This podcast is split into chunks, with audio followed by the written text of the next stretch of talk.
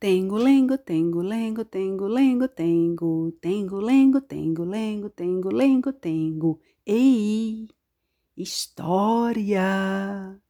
Quem quiser ouvir é só parar. Depois do plim, vai começar. Tengo, lengo, tengo, lengo, tengo, lengo, tengo. Antes da história de hoje, me permitam que eu conte um pouco sobre como escolho as histórias que narro para vocês. É que esse processo foi muito forte essa semana. Tudo pronto? Vamos! Em geral, escolho, gravo e envio a história na mesma semana. As histórias eleitas, de forma consciente ou não, contam um pouco ou muito dos meus aprendizados, dilemas, dores, alegrias que vivenciei nos últimos dias. E ao narrá-las, as histórias passam por dentro de mim como bálsamos da alma. Essa semana que passou foi bem interessante, intensa em emoções. Semana em que Tito, meu filho, completou 21 primaveras. Foi o segundo aniversário que não nos vimos, não nos abraçamos fisicamente, não comemos juntos o bolo. Ainda com 19 anos, quase 20, ele voou do ninho para bem distante, esse meu passarinho. Esse fato deu muita intensidade à minha semana. Fui atravessada por uma cachoeira caudalosa de saudades. Naveguei por águas em turbilhão.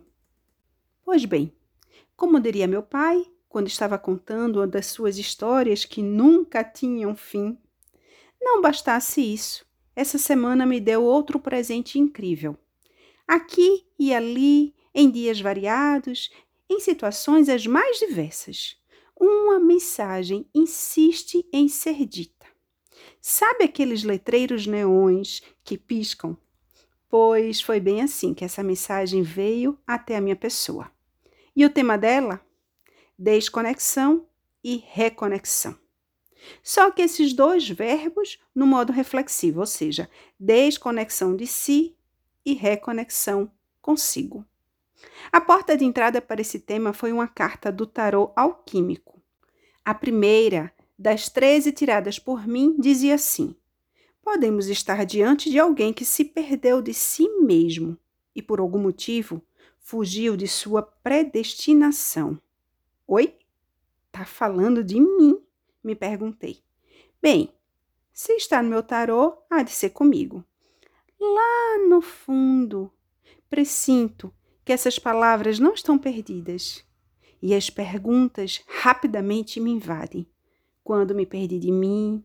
Em que ocasião? Qual é mesmo a minha predestinação? Passado um dia da leitura do tarô, tive a honra e a sorte de desfrutar horas num lugar agradável, numa roda de mulheres. Nesse cantinho especial, com mulheres especiais, ouvi algumas frases do aviso neon, lembram? Me perdi de mim, eu não me reconhecia mais, eu não era assim. Agora volto a me reconhecer.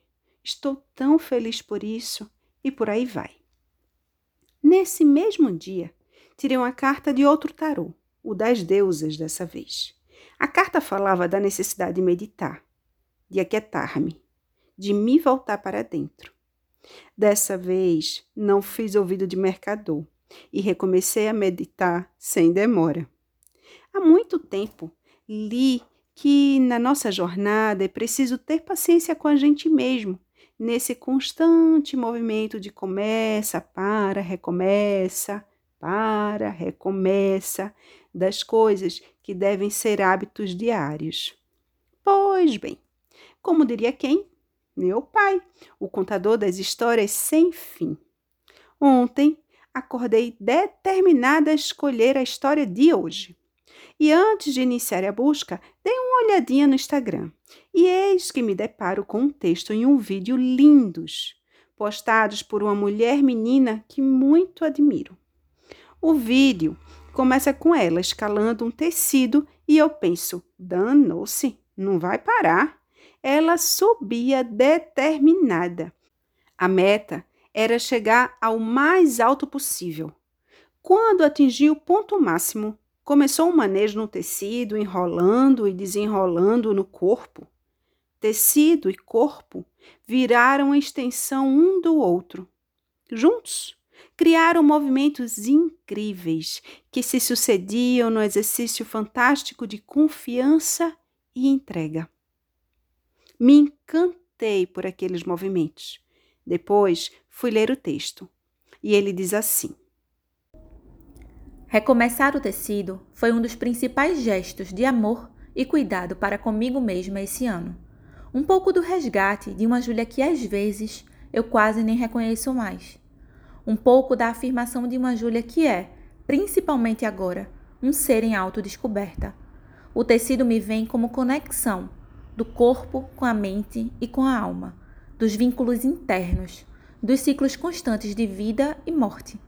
Me traz aquilo que é conhecido, mas também o desconhecido que vem do sentir. Me movimenta naquilo que me faz intrinsecamente feliz e eu quase esqueço que esse não é um sentimento simples e genuíno, tantas vezes. E a gratidão encantada desses momentos está estampada no meu sorriso, de conseguir fazer algo que supera um medo e tão simples abre um mundo de possibilidades. Eu quis registrar aqui, como em um álbum de retratos de instantes importantes, para lembrar a mim mesma que o destrambelhamento faz parte da trajetória e que o casulo pode ser tão bonito e simbólico quanto à metamorfose. E vale reconhecer que, ainda que às vezes o caminho pareça solitário, tantas vezes ele é preenchido de pessoas, como mulheres que levantam e celebram, como mulheres que apoiam. Ao fundo, escuto sons de afeto. Desse incrível relato, o que pisca agora no meu letreiro neon é essa parte. Eu quis registrar aqui como em um álbum de retratos de instantes importantes, para lembrar a mim mesma que o destrambelhamento faz parte da trajetória e que o casulo pode ser tão bonito e simbólico quanto a metamorfose. Ainda em choque com o que me atravessou naquele instante, desconectei-me do celular e iniciei a minha saga para escolher a história de hoje. Depois de folhear um livro sem histórias, eis que vou em direção à minha estante de livros. E sabe o que aconteceu? Bato com os olhos num livro completamente visível, sem nada para o esconder. Parecia que ele dizia assim: Me escolhe, me escolhe, chegou a minha vez. Detalhe: que minha estante não estava arrumada desse jeito. Na última sexta, uma anjinha passou por aqui e fez uma arrumação que ainda nem tinha me dado conta. A anjinha tem três anos de pura sem vergonhice. Recentemente, aprendeu a falar o nome completo. Maria Lucena de Souza. Pois bem, como diria seu Paulo, o livro que Maria Laura Lucena de Souza, a minha pequena Laurinha, pôs na vitrine. É uma obra de arte que amo, mas nunca contei aqui, porque ele é só de imagem. O livro conta a história de Júlia, uma menina que faz um passeio muito especial.